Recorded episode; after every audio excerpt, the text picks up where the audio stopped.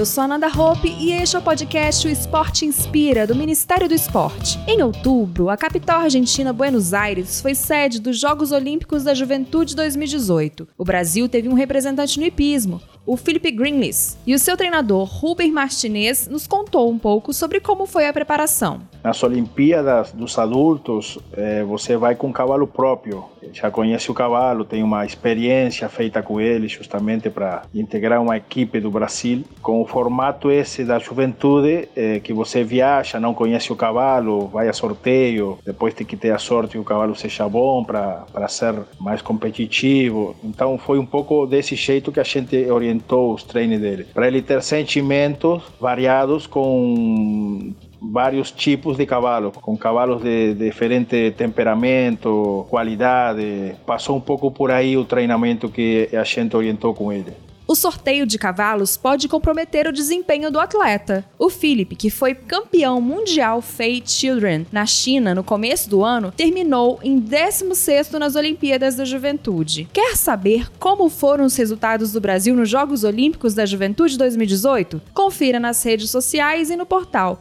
rededoesporte.gov.br. Até o próximo episódio do podcast O Esporte Inspira.